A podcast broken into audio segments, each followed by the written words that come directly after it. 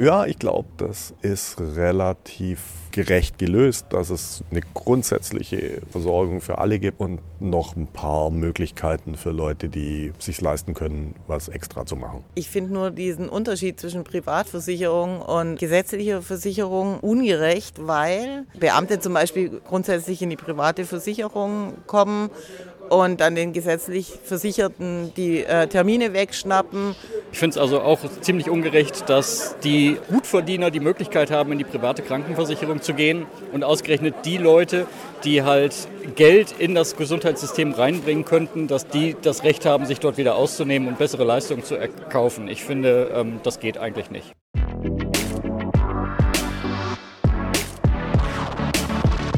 Habt ihr euch auch schon mal geärgert, dass ihr super lange auf einen Termin bei einem Facharzt oder einer Fachärztin warten musstet?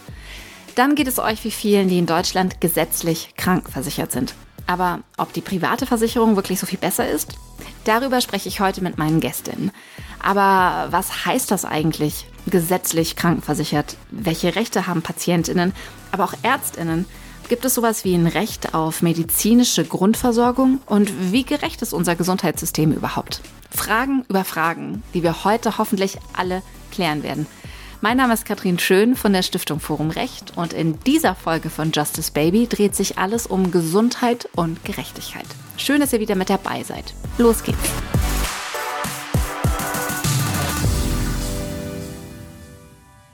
In Deutschland ist die medizinische Grundversorgung im Sozialgesetzbuch Nummer 5 rechtlich geregelt. Im Prinzip erhält jeder Mensch Zugang zu medizinischen Leistungen. Dafür sorgen die gesetzlichen Krankenkassen. Im Vergleich zu anderen Ländern sind wir, was die inklusiven Leistungen angeht, ziemlich gut abgesichert. Aber es gibt trotzdem Einschränkungen bei der Behandlung und bei allem Lob auch noch Luft nach oben.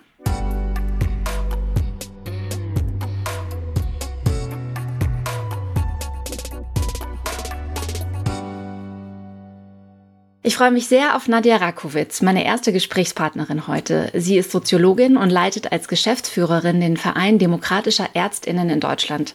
Sie war wissenschaftliche Mitarbeiterin am Institut für medizinische Soziologie an der Uni Frankfurt und engagiert sich heute für ein demokratisches Gesundheitswesen. Liebe Frau Rakowitz, herzlich willkommen und schön, dass Sie da sind. Ja, guten Tag. Ich freue mich, dass ich da sein kann. Frau Rakowitz, was ist für Sie gerecht? Gerecht.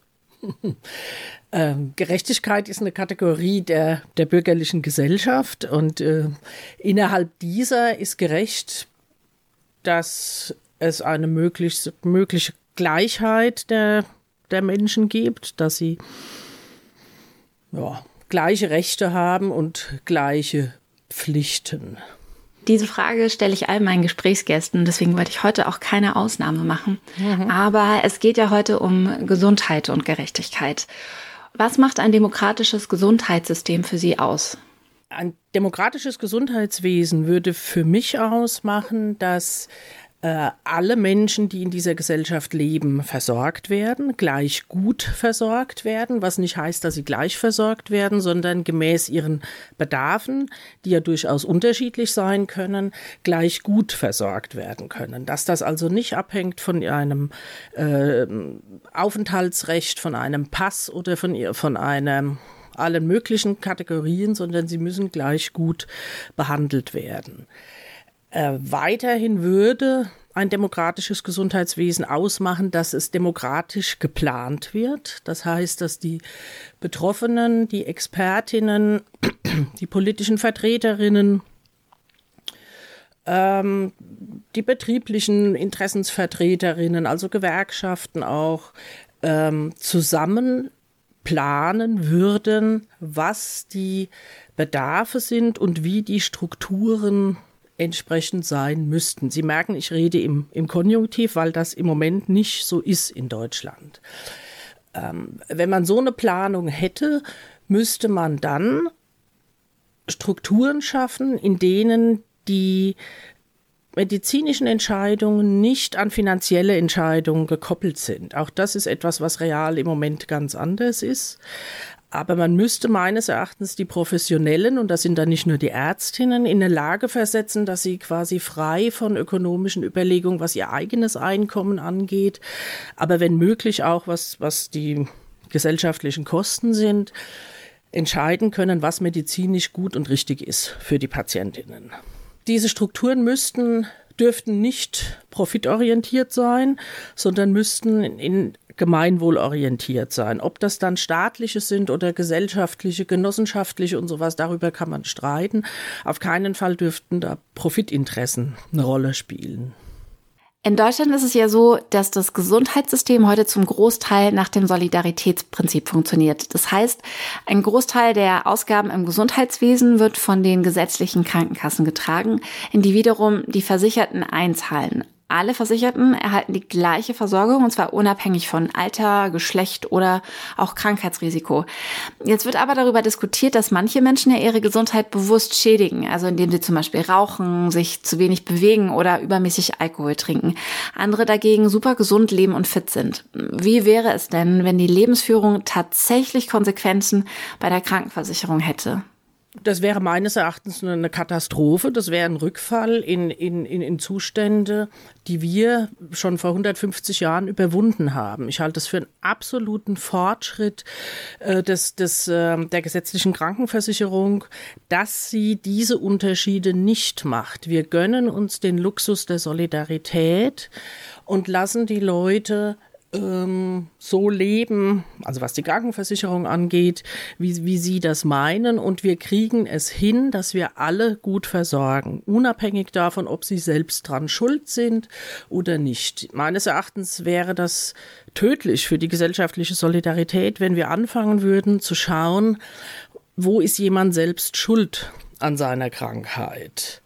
Man könnte die Diskussion natürlich auch so drehen, dass man sagt, naja, was macht denn den Großteil der Krankheit aus? Das sind die Arbeitsbedingungen und an diesen ist man ja oft nicht schuld, sondern das ist ja eine Form von Zwangsverhältnis, ähm, dem man unterliegt und das man nicht frei bestimmen kann. Also man müsste diese Diskussion immer sofort an die Verhältnisse binden und nicht an das Verhalten. Ich würde das komplett ablehnen und würde jede, jede Versuch, das aufzuweichen, die es ja gibt, ablehnen. Wir können uns das leisten und wir sind quasi weltweit ein Beispiel dafür, dass das geht. Gucken Sie in die USA, wo das anders geregelt ist, was für eine Barbarei das bedeutet für die Menschen, die keine Krankenversicherung haben oder unterversichert sind, weil sie sich nicht mehr leisten können. Eigentlich ist dieses ähm, Solidaritätsprinzip ja gar keine schlechte Idee. Ähm, und trotzdem versuchen sie mit äh, ihrem Verein die Lücken zu schließen und mhm. die Solidarität auszubessern. Mhm. Denn als ich gerade eben nochmal gesagt habe, wie es in Deutschland geregelt ist, hatte ich den Eindruck, haben sie so ein bisschen zusammengezuckt. W warum? Na, erstmal äh, sind ja nur 90 Prozent der Bevölkerung in der gesetzlichen Krankenversicherung. 10 Prozent ähm, sind in der privaten Krankenversicherung versichert, die nach so einer Logik funktioniert, wo man am individuellen Krankheits- oder Gesundheitsstatus gemessen seine Beiträge bezahlt. Ähm, äh, die quasi nur so solidarisch ist, wie jede Versicherung solidarisch ist, aber sich nicht an diesem großen Projekt beteiligt. Das ist das eine äh, dass das Bild ein bisschen schief macht. Und das andere ist, wir haben ja auch Menschen, die in diesem System nicht sind. Äh, wir haben zwar eine Versicherungspflicht, aber es gibt trotzdem Menschen, die rausfallen. Das sind zum einen ähm, Obdachlose, die, solange sie keinen Kontakt zum Gesundheitswesen haben, eben auch nicht ähm, äh, in diesem System oft drin sind. Ähm, äh, das sind Menschen, die keinen äh, Aufenthaltsstatus haben, die hier illegalisiert leben. Ähm, wir haben Menschen, die nur ein eingeschränktes Recht auf Zugang haben, wie Asylbewerber. Ähm, alles das ist sozusagen eine Aushöhlung auch dieses Solidarprinzips. Und wir haben natürlich innerhalb der gesetzlichen Krankenversicherung Aushöhlungen, die, die in, in der Regelungen schon angelegt sind. Die Versicherungspflichtgrenze, die Beitragsbemessungsgrenze. Es gibt inzwischen Zuzahlungen, äh, Zusatzbeiträge. Es gibt ähm, solche Tarife, so Selbstbehalttarife, wo man einen Teil seines Geldes zurückbekommt, wenn man nicht die, die das Gesundheitswesen aufgesucht hat. Alles das sind eigentlich Einschränkungen oder Aushöhlungen des Solidarprinzips. Jetzt haben Sie gerade eben die Privatversicherung schon angesprochen. Gesetzlich Versicherte fühlen sich gegenüber Privatversicherten ähm, oft die PatientInnen zweiter Klasse. Wieso gibt es überhaupt eine private und eine gesetzliche Krankenversicherung? Das hat in Deutschland historische Gründe. Wir haben ja in Deutschland äh, die, die erste Sozialversicherung mit, mit Bismarck, also schon im 19. Jahrhundert eingeführt.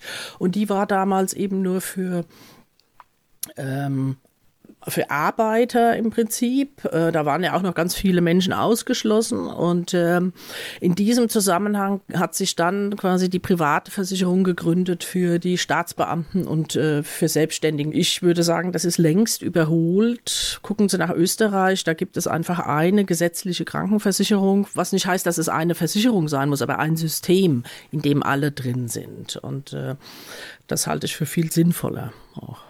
Was ist denn das Problem von dieser Doppelstruktur, zum Beispiel auch für Ärztinnen oder deren Vertretungen? Also das Problem ist erstmal, dass es die, die, an dieser Doppelstruktur, dass es ähm, Besserverdienende bevorzugt. Die offizielle Ärztinnenschaft würde Ihnen sagen, wir brauchen unbedingt die Privatversicherten, weil die werden anders bezahlt. Also die Bezahlung zwischen Ärztin und Patientin wird anders geregelt als bei der gesetzlichen Krankenversicherung. Privatpatienten zahlen direkt per Rechnung. Das bedeutet für die Ärztinnen, dass sie unmittelbarer, schneller das Geld haben für die Versorgung. Ähm, das finden viele Ärztinnen toll. Man sieht aber daran, dass er da also quasi unmittelbar das Geld in die Arzt-Patienten-Beziehung ähm, hinein. Und ähm, da es bei den Privatversicherungen auch kaum Regelungen gibt, äh, welche Leistungen bezahlt werden, was, welche neuen Leistungen, ob das kontrolliert wird, ob das qualitätsgesichert ist und so weiter, ähm, neigen die Ärztinnen dazu, Privatpatientinnen mehr zu versorgen, mit mehr zu versorgen als eigentlich nötig, weil quasi jeder Handschlag da Geld bringt. Und das ist eine Logik, die eigentlich in der medizinischen Versorgung nichts zu suchen hat, meines Erachtens. Das ist ein Problem. Und wenn heute gesetzlich Versicherte sich beklagen, dass sie manche Leistungen nicht bekommen, die Privatversicherte bekommen, dann ist das eine zweischneidige Sache. Weil das heißt, sie bekommen auch Dinge nicht, die ähm, quasi ungesichert sind, wo es keine Qualitätssicherung gibt. Wir als gesetzlich Versicherte haben ein Stück weit mehr eine Garantie, dass es eine Qualitätssicherung gibt. Da gibt es Institutionen wie den gemeinsamen Bundesausschuss, das Institut für Wirtschaftlichkeit und Qualität, die erstmal Standards setzen, die Qualitätsstandards setzen und erst dann wird es erlaubt, dass die gesetzliche Kasse etwas bezahlt. Und ich halte das nicht für einen Nachteil, sondern für einen Vorteil kann im individuellen Fall natürlich auch mal ein Nachteil sein. Wenn es das berühmte Krebsmedikament nur in den USA gibt und nur und das noch nicht von der gesetzlichen zugelassen wird und so weiter, dann kann das auch mal ein Nachteil sein. Im Großen und Ganzen haben Privatversicherte sicher das Risiko, dass sie überversorgt werden. Und äh, diese Überversorgung kommt ja manchmal auch mit so einem Gefühl von, oh, ich werde jetzt hier ausgenommen einher. Also ich glaube, ähm, auch dieses Gefühl der Ungleichbehandlung ist nicht nur eins, das, das die Privilegien im Blick hat, ähm, sondern auch das unangenehme Gefühl, die Cash-Cow für eine Ärztin oder einen Arzt zu sein. Und auch fürs Krankenhaus. Im Krankenhaus passiert das auch. Wenn wir über Gesundheit und Gerechtigkeit sprechen, dann müssen wir auch über die gesellschaftlichen Bedingungen von Gesundheit und Krankheit sprechen. Mhm. Gibt es denn soziale Faktoren, durch die Menschen eher erkranken als andere? Ja, klar. Armut. Armut, äh, wenn man die misst an, an Einkommenshöhen, was nicht nur äh, das einzige Kriterium ist, dann ist völlig klar, dass arme Menschen früher schwer krank werden, früher sterben. Das geht bis zu zehn Jahren, die Differenz. Das ist aber äh, im, im internationalen Maßstab gesehen noch relativ klein. Das wächst bei uns aber in, in, in Ländern mit einer größeren sozialen Ungleichheit und weniger sozial ausgleichenden Systemen, wie es das bei uns gibt, sind diese Unterschiede sehr, sehr viel größer. Ähm, also wer arm ist, muss früher sterben. Das gilt auch bei uns. Wie sieht es denn um den Zugang zu Wissen über Gesundheit im Allgemeinen aus? Mein Eindruck ist nämlich, dass durch die Corona-Pandemie das Bewusstsein zum Beispiel auch für mentale Erkrankungen in der Öffentlichkeit extrem gewachsen ist. Bedeutet das jetzt auch, dass in der Allgemeinheit viel stärker über Gesundheit nachgedacht wird und man Zugang zu Wissen über Gesundheit hat? Oder ist dieser Zugang auch wieder total unterschiedlich verteilt?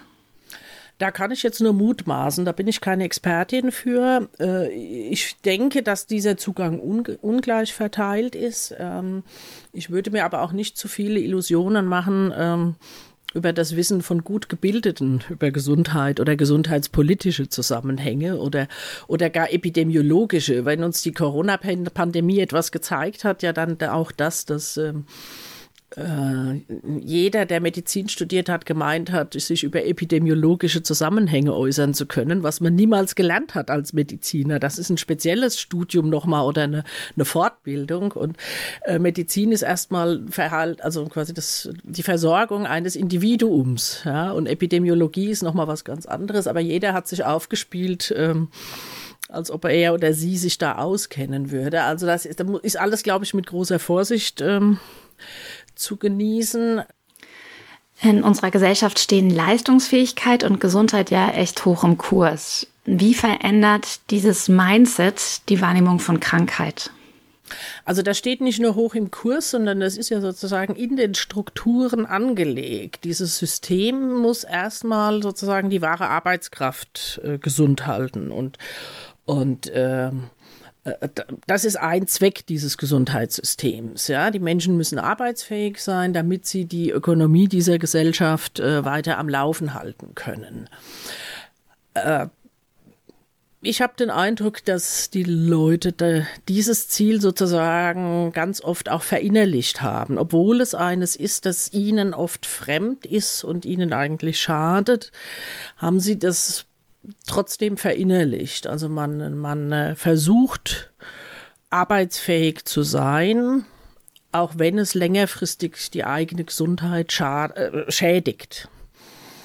Ähm, es gibt ein, ein, schönes Buch von Wolfgang Hien, der vor kurzem vor zwei Jahren oder so hat er das, die Arbeit des Körpers, glaube ich, heißt das, wo er das nochmal beschreibt. Also wie, wie gesundheitsschädlich auch irgendwie unsere Arbeitsverhältnisse sind, obwohl wir ja nicht mehr ähm, so von der großen Industrie geprägt sind und Bergwerksarbeit und so eher, eher wenig äh, ist ähm, und, und, und, und ähm, wir viel Home, äh, nicht Homeoffice, aber viel Computer und, und Büro, Büroarbeiten und sowas haben. Aber dennoch ist Arbeit ähm, etwas, was die Gesundheit schon auch massiv schädigt. Und äh, das wird, glaube ich, von der großen Masse noch nicht als äh, so angesehen, dass man da politisch was tun würde dafür sondern man versucht selbst diese Ideale zu verinnerlichen und, und, und ähm, tough zu werden, sich selbst zu optimieren. Und wenn wir über Gerechtigkeit und Gleichheit im Gesundheitssystem ähm, sprechen und wir davon ausgehen, dass äh, dieses Gesundheitssystem auch Menschen unabhängig von ihrem Geschlecht versorgen möchte, dass es eine Gleichbehandlung gibt bei der Versorgung, braucht es doch eigentlich erstmal eine geschlechterspezifische Forschung zu Krankheiten. Werden frauenspezifische Erkrankungen heute gleichermaßen erforscht wie Männer leiden? Glaube ich immer noch nicht, dass das so ist. Das nimmt aber zu. Die Sensibilität nimmt dazu an der Stelle. Ähm, äh, ich denke auch, wir äh, also der Anspruch, die Menschen gleich gut zu behandeln, das habe ich ja am Anfang gesagt, bedeutet eben auch genau, sie ungleich zu behandeln.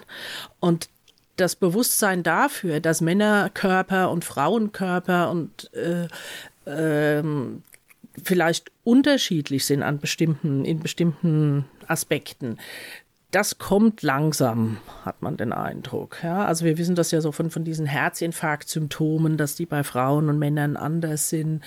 Ähm, die ganze Gruppe der, der Menschen, die sich nicht da binär zuordnen lassen, ist noch einmal eine spezielle, eine sehr kleine Gruppe, aber immerhin ähm, auch da fängt es jetzt ja an, dass das genauer äh, betrachtet wird, aber das ähm, ist sicher noch nicht so, wie es sein sollte. Unser Staat hat ja die Aufgabe, für eine medizinische Grundversorgung zu sorgen.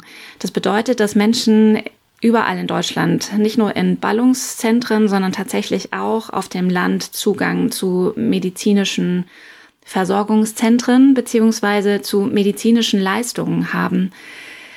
Jetzt hört man immer wieder von Krankenhausschließungen und auch einem Ärztemangel auf dem Land. Was könnte man tun, um diesem Strukturwandel entgegenzuwirken?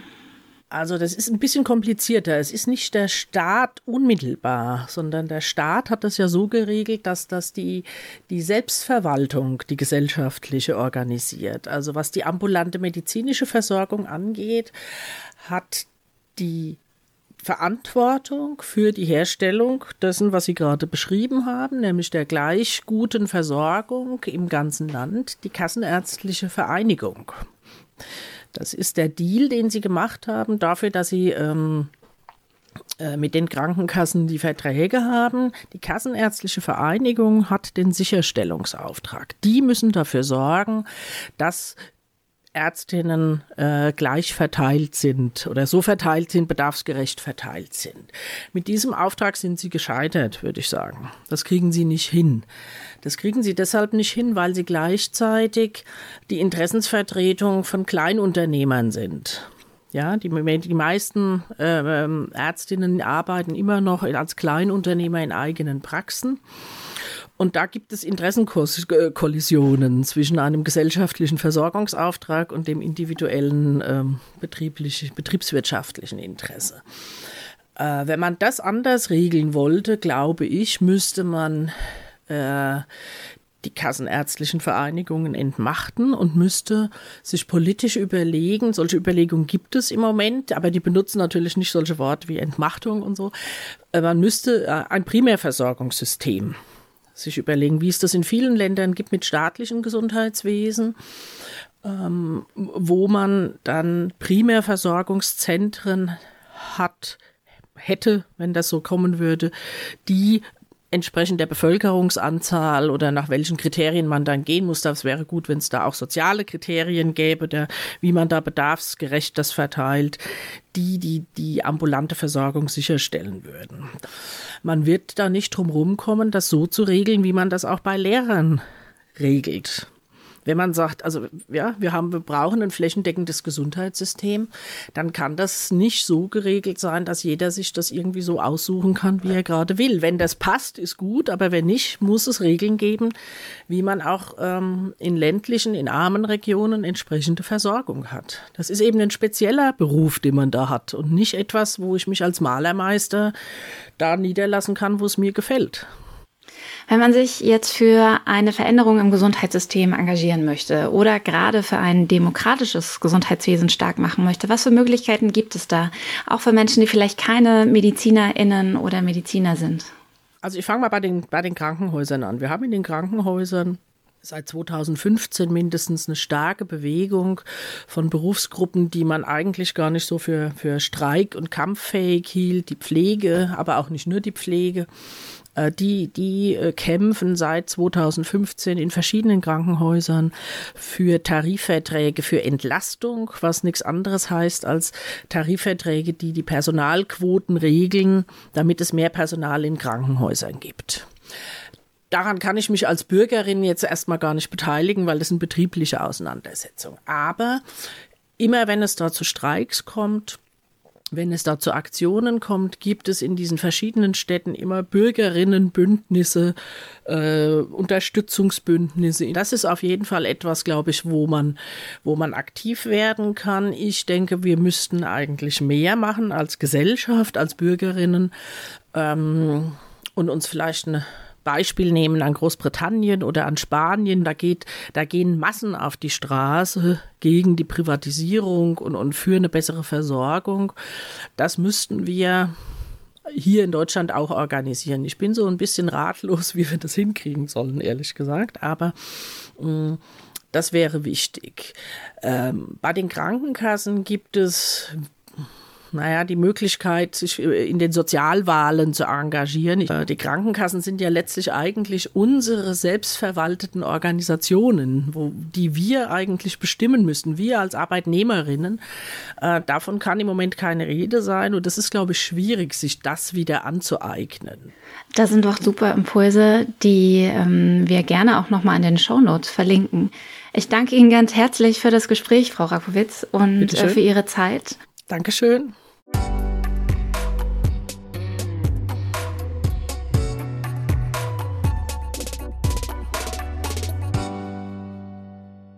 Ich finde das, was Nadja Rakowitz über die Sozialwahlen gesagt hat, super wichtig. Denn es gibt einen rechtlichen Rahmen, um sich zu engagieren, etwas zu verändern und auch gegen Ungleichheit vorzugehen. Man muss ihn eben nutzen. Wenn wir über Ungleichheit in der medizinischen Versorgung sprechen wollen, dann kommt man am Thema Gendermedizin nicht vorbei. Der Begriff an sich ist noch relativ neu. Er weist aber auf ein Riesenproblem hin. Und zwar, dass sich medizinische Forschung und auch Diagnostik bislang nur an männlichen Körpern orientiert. Und das zum Teil bis heute. Medikamente werden hauptsächlich an Männern getestet. Wenn Frauen sie nehmen, dann ist häufig die Dosierung falsch, es gibt andere Nebenwirkungen oder im schlimmsten Fall wirken die gar nicht. Ich habe darüber mit der Autorin Rebecca Endler gesprochen. Sie hat das Buch Das Patriarchat der Dinge geschrieben, in dem es um gegendertes Design im öffentlichen Raum geht. Und dabei streift sie auch das Thema Gesundheit. Aber hört selbst. Erstaunlich fand ich, dass es schon so früh anfängt, dass selbst bei äh, Laborratten und Mäusen entweder nur mit männlichen Mäusen getestet wird oder aber den weiblichen Mäusen ähm, die Eierstöcke rausoperiert wurden, weil eben hormonbedingte oder zyklusbedingte Hormonschwankungen die Ergebnisse, die Vergleichbarkeit der Ergebnisse verfälschen könnte. Aber wenn man den Satz einmal durchdenkt, dann müsste man ja schon darauf kommen, dass das, was für Mäuse gilt, möglicherweise auch für Menschen mit einem Menstruationszyklus gelten müsste. Und dass die Art und Weise, wie Wirkstoffe wirken, von Hormonen abhängig ist, sollte ja eigentlich nur die Dringlichkeit erhöhen, sie an möglichst unterschiedlichen Menschen zu testen. Und das ist, das ist zum einen ähm, aus Faulheit und Sparsamkeit damals beschlossen worden, dass man das nicht macht. Zum anderen war es aus Angst vor Schadensersatzklagen, wie sie eben nach dem ganz tragischen ähm, Fall, äh, dem Kontergan-Skandal in den Ende der oder Mitte, Ende der 70er Jahre der Fall war, dass dann Pharmaunternehmen gesagt haben, oh, also bevor wir jetzt wieder Medikamente auf den Markt bringen, die äh, Schwangere nehmen und dann wieder mit Schadensersatzklagen überschüttet werden, machen wir das am besten so, dass überhaupt nicht mehr an potenziell Schwangeren, also quasi an CIS-Frauen getestet wird. Aber die zwei wichtigsten Punkte für mich sind eben, dass sehr viele, fast alle der Medikamente, die auf dem Markt zugelassen sind, niemals an Frauen, an CIS-Frauen getestet wurden. Das heißt, wir wissen oder mittlerweile gibt es schon auch Daten darüber, dass viele Wirkstoffe sich anders auswirken auf einen CIS-Körper, weil eben, äh, wie heißt, ach genau, der Stoffwechsel ähm, anders funktioniert. Und es gibt eben sehr viele auch morphologische Unterschiede. Äh, die Verweildauer eines Wirkstoffs im Körper ist anders auf, aufgrund von Stoffwechsel etc. Also diese Unterschiede gibt es, aber eben genauso wichtig und eigentlich kaum diskutiert ist, dass es viele Wirkstoffe geben könnte, die vielversprechend waren, wo aber in den ersten Studien anhand von CIS-Männern nicht die gewünschte Wirkung erreicht wurde, woraufhin man dann entschieden hat, dass es sich nicht lohnt, die weiter zu verfolgen. Mhm. Aber das heißt nicht, dass diese Wirkstoffe nicht für CIS-Frauen durchaus wünschenswerte Wirkungen hätten. Wenn ihr mehr dazu wissen wollt, hört doch nochmal in die Folge zu Geschlecht und Gerechtigkeit von Justice Baby rein. Es ist nämlich ganz schön krass. Erst seit den 1990er Jahren hat man in der Forschung auf dem Schirm, dass Frauenkörper anders funktionieren und auch anders behandelt werden müssen. Seitdem ist man zum Glück zu lebensrettenden Erkenntnissen gekommen. Das bekannteste Beispiel ist ähm, zum Beispiel das Symptom eines Herzinfarkts oder die Symptome eines Herzinfarkts. Das sind ja mehrere. Bei Männern und Frauen sehen die nämlich völlig anders aus. Aber nicht nur Frauen werden in der Medizin häufig übersehen, sondern auch People of Color. Denn die Medizin orientiert sich nicht nur am Mann, wie ich gerade gesagt habe, sondern, wenn man es ganz genau nimmt, am weißen Mann. Aus den USA wissen wir, dass zum Beispiel Hautkrebs bei People of Color deutlich später erkannt wird als auf heller Haut. Das ist ja bis zu einem gewissen Punkt irgendwie noch erklärbar. Aber wenn Ärztinnen das im Hinterkopf haben, müssen sie bei ihrer Diagnose eben genauer sein. Die Frage ist nur, ob das auch jeder Hautarzt und jede Hautärztin im Hinterkopf behält. Also auch in der Diagnostik gibt es noch viel, was verbessert werden muss. Aber wie kann ich meine Rechte als Patientin und Patient denn in so einer Situation einfordern? Und Wie funktioniert überhaupt dieses System? Kommen wir also nochmal zurück auf die Strukturen, die das Ganze erst wirklich möglich machen. Ist es nicht erstaunlich? Trotz eines umfassenden sozialen Versicherungssystems ist der Zugang zu medizinischer Versorgung ungleich verteilt. Ich möchte deswegen verstehen, wie unser Versorgungssystem eigentlich genau funktioniert. Welche Rechte haben Ärztinnen und Patientinnen? Und gibt es so etwas wie ein Grundrecht auf medizinische Versorgung? Darüber spreche ich jetzt mit zwei Juristinnen, die Spezialistinnen für Medizinrecht sind, die Rechtsanwältinnen Dörte Busch und Esther Meyer. Herzlich willkommen und schön, dass Sie da sind. Vielen Dank. Hm, Dankeschön. Hallo. Wir sprechen ja in diesem Podcast über Recht und Gerechtigkeit im Alltag. Frau Busch und Frau Meyer, was ist für Sie jeweils ganz persönlich eigentlich gerecht? Dann fange ich mal an. Also ganz persönlich gerecht für mich ist, wenn gleiche Dinge, also gleiche Sachverhalte auch gleich behandelt werden. Bezogen auf das Gesundheitssystem wäre mir ganz wichtig, dass wir hier die Selbstbestimmungsrechte der Patienten, des Menschen respektieren. Stichwort in Form Consent ich muss ordentlich aufgeklärt werden, bevor ich überhaupt in eine Behandlungsmaßnahme einwilligen kann, aber auch das Recht habe, sie abzulehnen. Niemand von uns muss sich einer Zwangsbehandlung unterwerfen, was schon sehr hohe Rechtsgüter sind und für mich den Inbegriff von Gerechtigkeit ausmachen. Und bei Ihnen, Frau Meier? Ich würde sagen, für mich ist gerecht immer dann, wenn die Interessen von einer Person nicht über die Interessen der anderen Person oder Personengruppe gestellt wird. Also wenn es letztendlich einen fairen Ausgleich gibt. Das bedeutet nicht immer, dass alle gleich viel bekommen oder eben alle gleich wenig bekommen, äh, sondern dass es gute Gründe gibt, wieso eben eine Person vielleicht in einem bestimmten Fall einmal mehr bekommt als eine andere, wo sie dann aber wieder an einem anderen Punkt zurückstecken muss. Jetzt geht es ja heute ganz konkret um Gesundheit und Gerechtigkeit. Wie genau gestaltet Recht eigentlich unser Gesundheitssystem? Letztendlich umfassend, würde ich behaupten. Es fängt an, dass wir eben schon im Grundgesetz selbst drin haben, zum Beispiel das Sozialstaatsprinzip. Das bedeutet, unser eben der Staat hat auch einen Versorgungsauftrag, eine Fürsorgepflicht für ihre, äh, für seine Bevölkerung. Und äh, das zieht sich dann runter von oben nach unten durch die gesamten untergesetzlichen Ebenen bis hin zum SGB, zum Sozialgesetzbuch. Und da ist er in dem Band 5 die gesetzliche Krankenversicherung geregelt.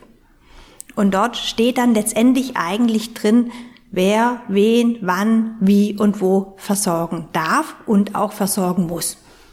Frau Busch, wollen Sie das ergänzen? Wir sind quasi in der Sesamstraße. Alle W-Fragen werden rechtlich, zumindest vom Rahmen her, geklärt. Auf der einen Seite schaffen wir den Rahmen, um zu sagen, unter welchen Bedingungen darf ich denn Leistung erbringen?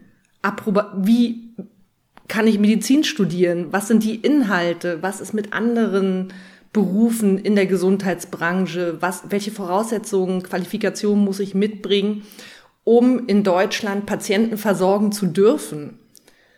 Und parallel dazu alle Regelungen, Mensch, welche Leistung darf ich denn in Anspruch nehmen? Ne? Also es ist so vielfältig und wir haben tatsächlich, was unser Gesundheitssystem angeht, auch wenn wir auf Ungerechtigkeiten hier hinaus wollen, aber wir haben vom Grundsatz ein richtig tolles Gesundheitssystem.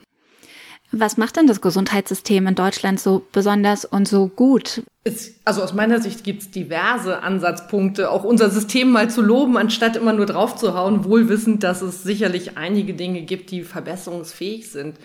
Wir haben umfassenden Anspruch auf Zugang zu medizinischer Versorgung. Ne, wenn ich aus eigenen wirtschaftlichen Mitteln mir eben keine Krankenversorgung leisten könnte, habe ich einen Anspruch darauf, ne, da, dass mein individuelles Leid durch die Gemeinschaft abgefedert wird, sprich ich Zugang zu ärztlicher Versorgung habe. Und das ist ja nicht nur der ambulant tätige Arzt, die Klinik, das sind Arzneimittel, Heilmittel, all das spielt ja auch mit rein. Und ich habe, auch wenn Sie jetzt gleich lächeln werden, ziemlich prompten Zugang darauf. Ne? Also ich muss nicht Monate, wenn nicht Jahre auf medizinisch notwendige Behandlungen warten. als ich mal ein paar Jahre in Großbritannien verbracht habe, da sieht die Versorgungssituation schon ganz anders aus. Ne? Da liegen sie unter Umständen mal tagelang ähm, im Flur und warten auf die Behandlung oder müssen sogar in andere Länder, weil einfach die OP-Kapazitäten ausgereizt sind.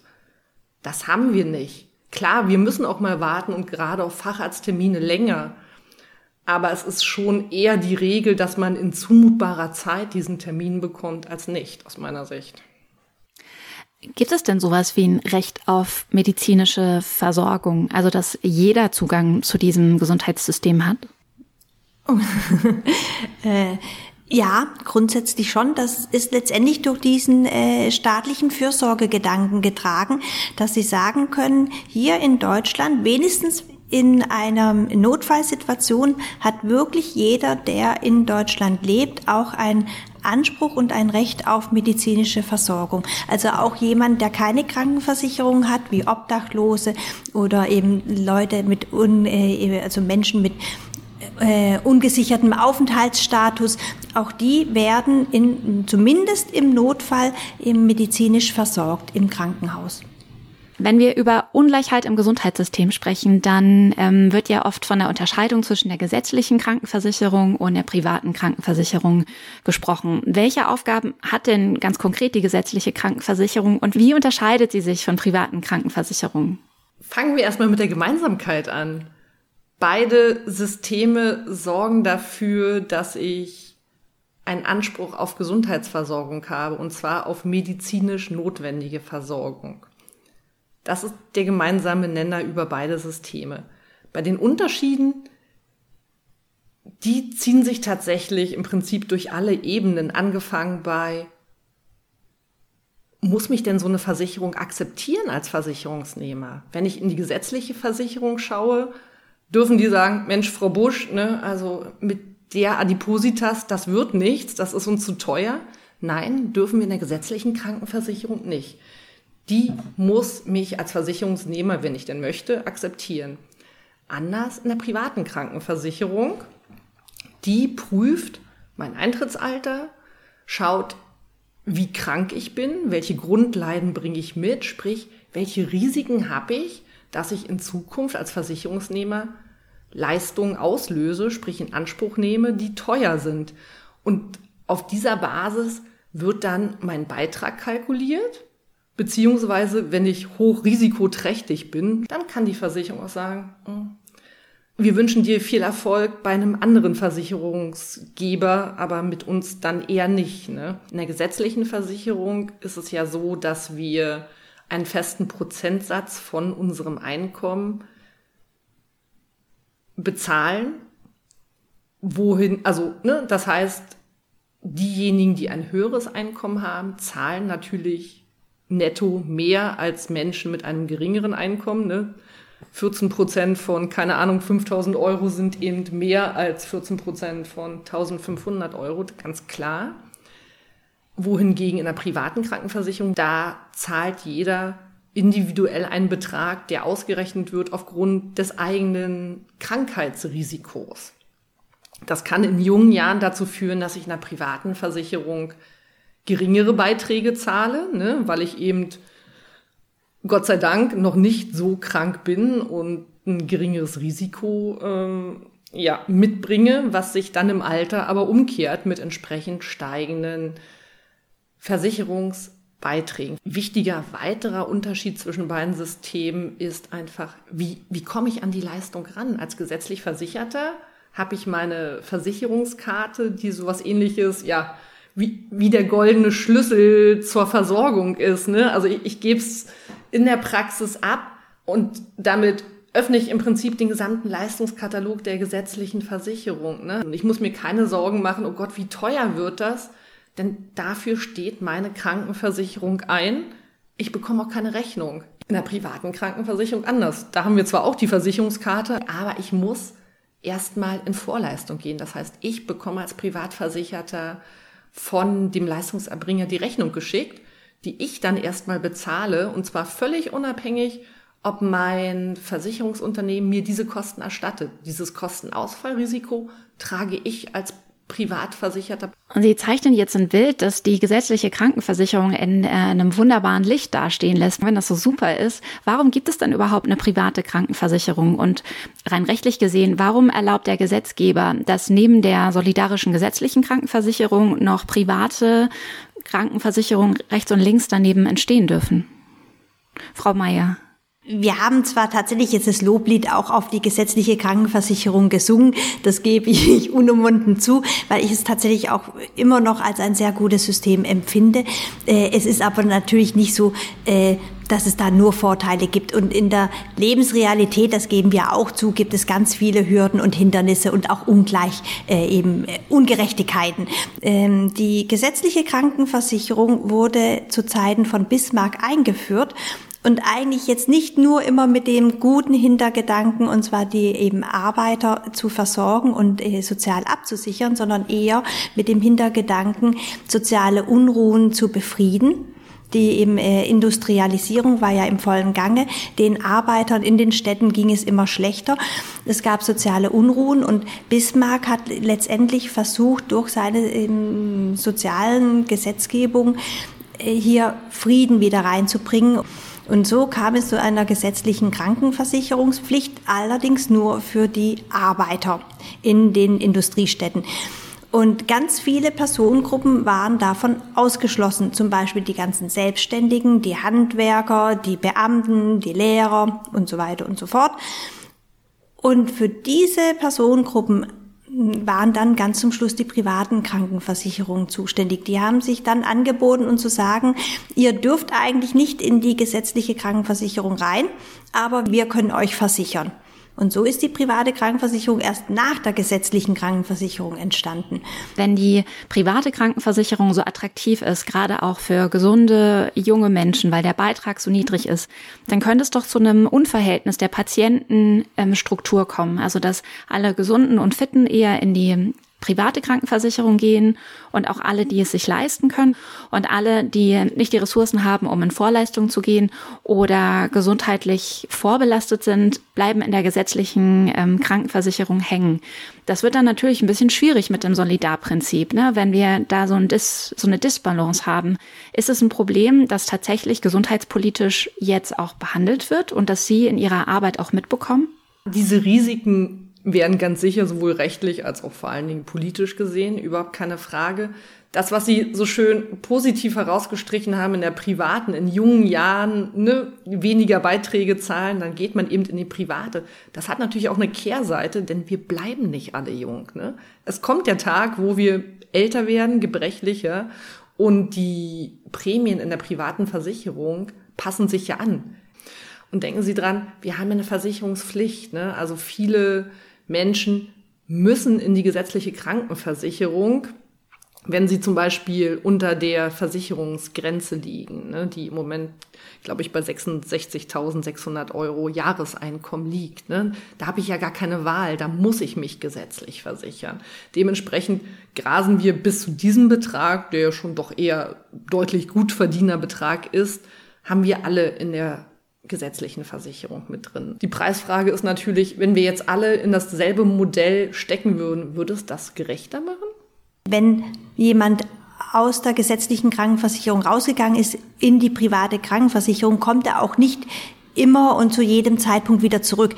Also es kann äh, jetzt eben oder es ist gerade nicht so, dass äh, er sozusagen bis zum Renteneintritt bei der PKV war, eben dort wenig Beiträge hatte und sobald es äh, zu teuer wird, ruft er wieder, oh, jetzt will ich zurück zur GKV, da habe ich jetzt niedrigere Beiträge und auch ein schönes Leistungsfeld, sondern dann ist auch irgendwann mal die Tür zu. Mit 55 Jahren, eben, äh, wenn sie älter sind, kommen sie nicht mehr zurück. Und das ist tatsächlich auch für viele ein Problem, die im Alter tatsächlich diese hohen Beiträge zahlen müssen, die dann auch noch mit ihrer kleinen Rente unter Umständen nicht mehr in Vorschuss gehen können.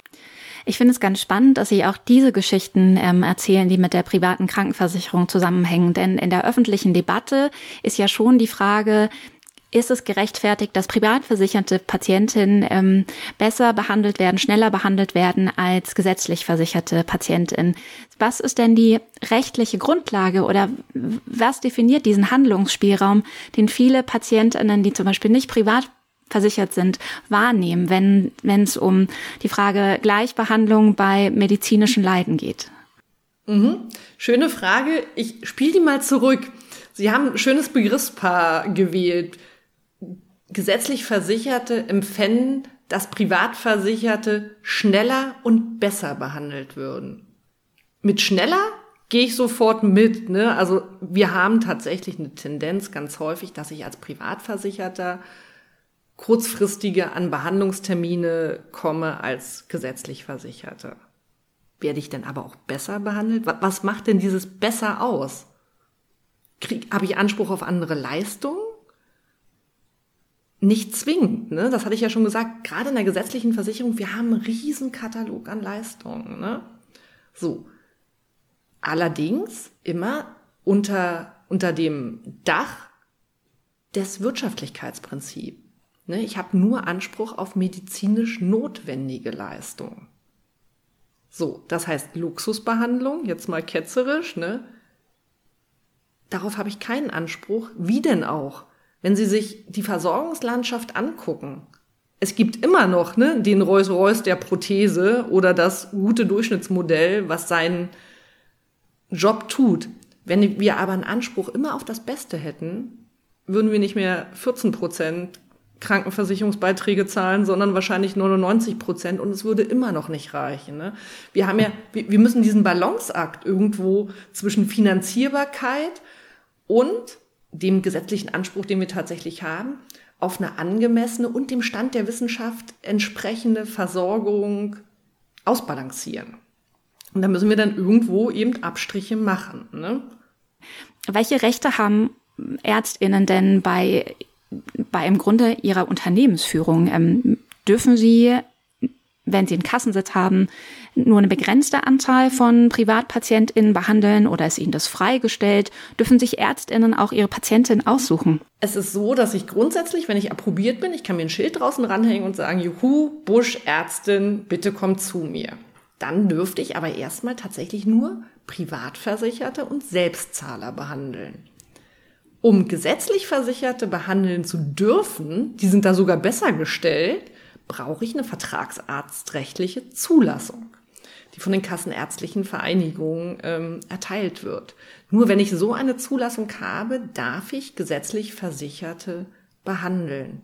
Und dann, übrigens auch zum Thema Qualität, darf ich die nur in dem Fachbereich behandeln, in dem ich zugelassen bin. Also nehmen wir mal an, ich bin Fachärztin für innere Medizin, Kardiologie, dann darf ich gesetzlich Versicherte auch nur kardiologisch behandeln. Anders als Privatarzt. Da bin ich Arzt, da kann ich ne, von Rheuma über Orthopädie, HNO, Allgemeinmedizin, dürfte ich streng genommen die Patienten in all diesen Gebieten behandeln. Das andere zu Ihrer Frage, wie verhält es sich muss ich dann 90 Prozent meiner Patienten auch gesetzlich Versicherte behandeln und darf nur dann 10 Prozent private, wäre ja irgendwie ein logischer Schluss bei der Verteilung 90-10. Dem ist nicht so.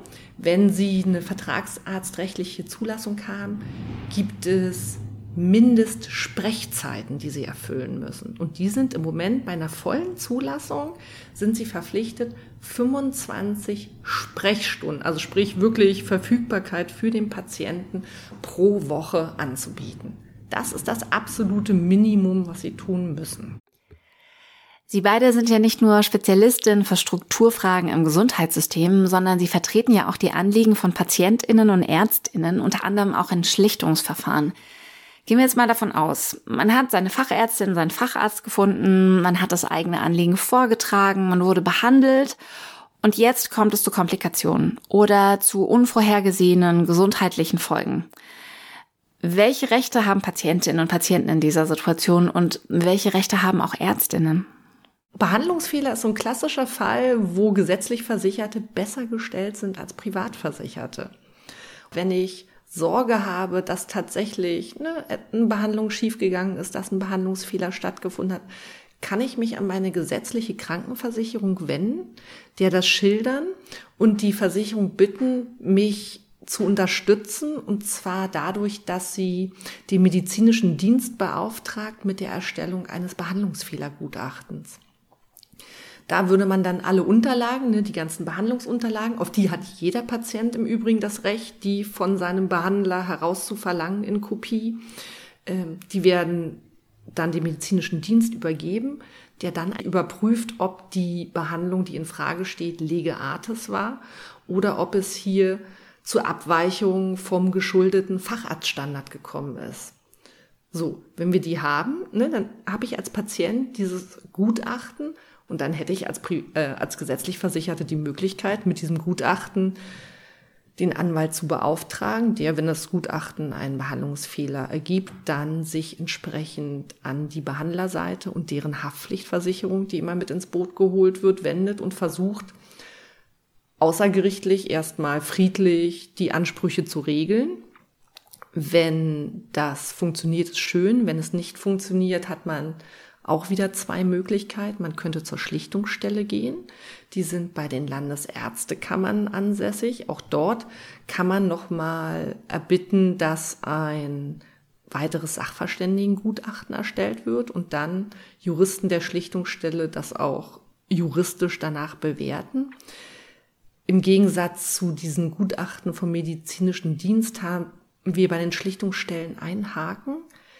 Die Seite der Ärzte oder der Leistungserbringer und deren Berufshaftpflichtversicherung müssen dem Schlichtungsverfahren zustimmen.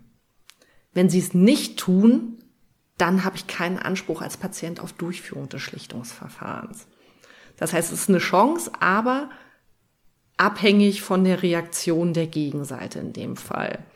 Und diese Schlichtungsstellen können gesetzliche als auch privat versicherte Patienten anrufen. Da sind sie wieder einigermaßen gleichgestellt. Nur eben den medizinischen Dienst, auf den haben die Privatversicherten keinen Zugriff. Genau. So wäre das dann bei Behandlungsfehlerverfahren. Und wenn das außergerichtlich nicht zum Erfolg führt, dann haben Sie die Möglichkeit, vor dem Zivilgericht Klage einzureichen und dann ihre Schadensersatz- und Schmerzensgeldansprüche weiter zu verfolgen. Wie kann ich selber feststellen, ähm, ob bei meiner Behandlung ein Behandlungsfehler vorliegt? Gibt es sowas wie ein Recht auf Genesung? Ähm, weil das stelle ich mir total schwer durchsetzbar oder auch beweisbar vor. Ne? Also äh, ein Recht auf Genesung gibt es nicht. Das ist auch tatsächlich etwas äh, eben sehr Wichtiges.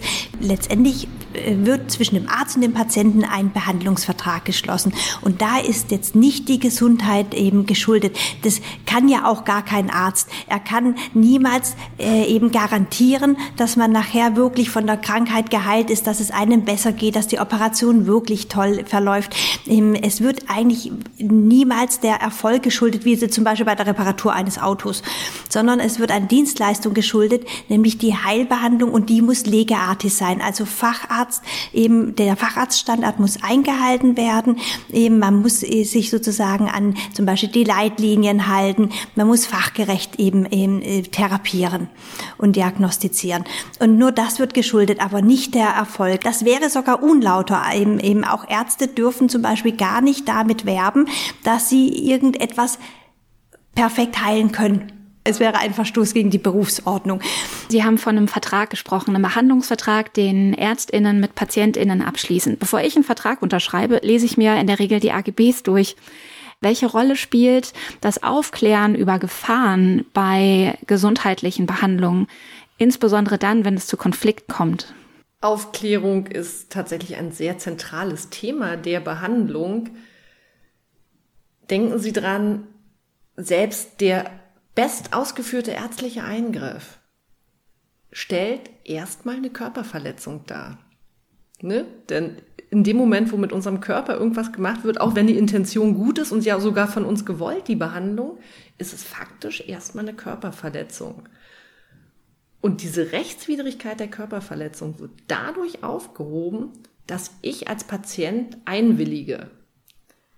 Stichwort Informed Consent. Früher noch paternalistisch, ne? was der Arzt sagt, wird gemacht. Ganz klar, wir geben uns Schicksalsergeben in die Hände der Mediziner und schauen ne? und vertrauen darauf, dass das Beste für uns getan wird. Davon sind wir weg.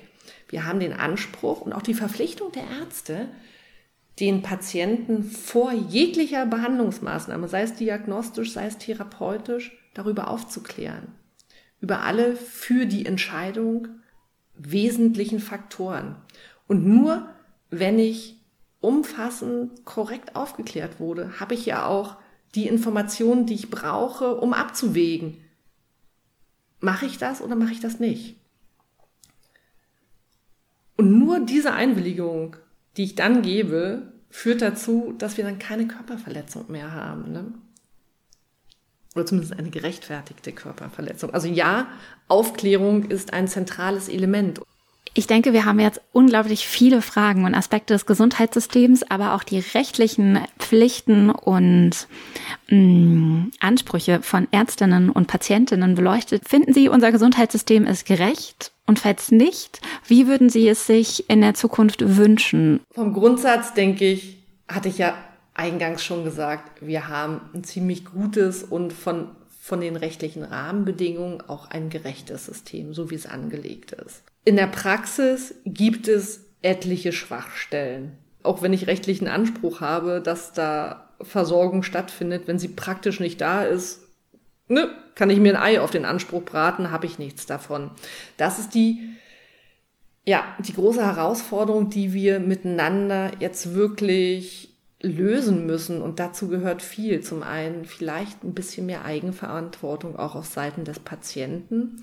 Rücksichtnahme auf andere, hier Stichwort überlastete Notaufnahmen und andererseits vielleicht Medizin ein bisschen neu denken, ne? indem man wirklich die kernärztlichen Tätigkeiten den Ärzten vorbehält und andere Tätigkeiten auf solide und gut qualifizierte andere Berufsgruppen einfach mit ausweitet. Wir sind sicherlich haben wir noch einen ganz weiten Weg zu gehen, was Digitalisierung angeht. Ne? Es gibt so viele technische Sachen, die deutliche Verbesserungen bieten könnten, wenn sie denn mal ans Laufen kämen. Ne? Also da haben wir sicherlich Entwicklungspotenzial bis zum Abwinken. Frau Mayer, was wünschen Sie sich für die Zukunft des deutschen Gesundheitssystems, für ein gerechtes deutsches Gesundheitssystem? System. Wir haben ein wunderbares rechtliches System von oben, das mm, wirklich auch gut durchdacht ist, einfach ein schönes System, wo eigentlich alles ineinander greifen könnte wenn wir auch die Manpower, also die Menschen hätten, die das ausfüllen können.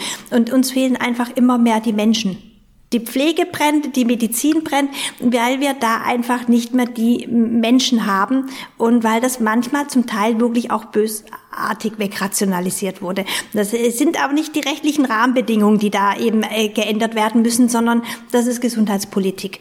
Da muss tatsächlich mehr Gerechtigkeit wieder rein. Wir müssen das Arbeitsumfeld wieder so gestalten, dass engagierte Menschen Lust haben, diesen Beruf wieder oder diese Berufe wieder zu ergreifen und ja, uns allen hier die Gesundheitsversorgung zu ermöglichen. Vielen Dank, Dörte Busch und Esther Meyer, für das spannende Gespräch und Ihnen noch einen wunderschönen Nachmittag. Dankeschön. Dank. Danke, gleichfalls. Und damit geht die neueste Folge von Justice Baby zum Thema Gesundheit auch schon wieder zu Ende. Obwohl es da ehrlich gesagt noch eine ganze Reihe an Themen gäbe, die wir besprechen könnten. Was hat euch in dieser Folge denn am meisten gefallen und was hat euch gefehlt? Aber vor allem, wie steht ihr nach dieser Folge zu unserem Gesundheitssystem? Was müsste sich eurer Meinung nach ändern und was ist eigentlich ganz gut geregelt? Schreibt es uns bei Insta, Facebook oder ganz klassisch per E-Mail. Ich freue mich sehr auf eure Nachrichten und Kommentare. Und wenn ihr wollt, dann lasst uns doch auch gerne eine Bewertung auf der Plattform da, über die ihr unseren Podcast hört. Mein Name ist Katrin Schön. Schön, dass ihr heute wieder reingehört habt. Danke an das ganze Team, die an dieser tollen Folge mitgearbeitet haben. Ich sage ciao und bis zur nächsten Folge. Justice Baby ist ein Podcast der Stiftung Forum Recht. Redaktion Andrea Wojtkowiak, Vanessa Mittmann und ich, Katrin Schön. Juristische Beratung Carolina Hanisch und Franz Grete. Produktion Stefan Wiesner und Anna Kunzmann von L'Agence. Geburtshelferin für diesen Podcast Sue Holder.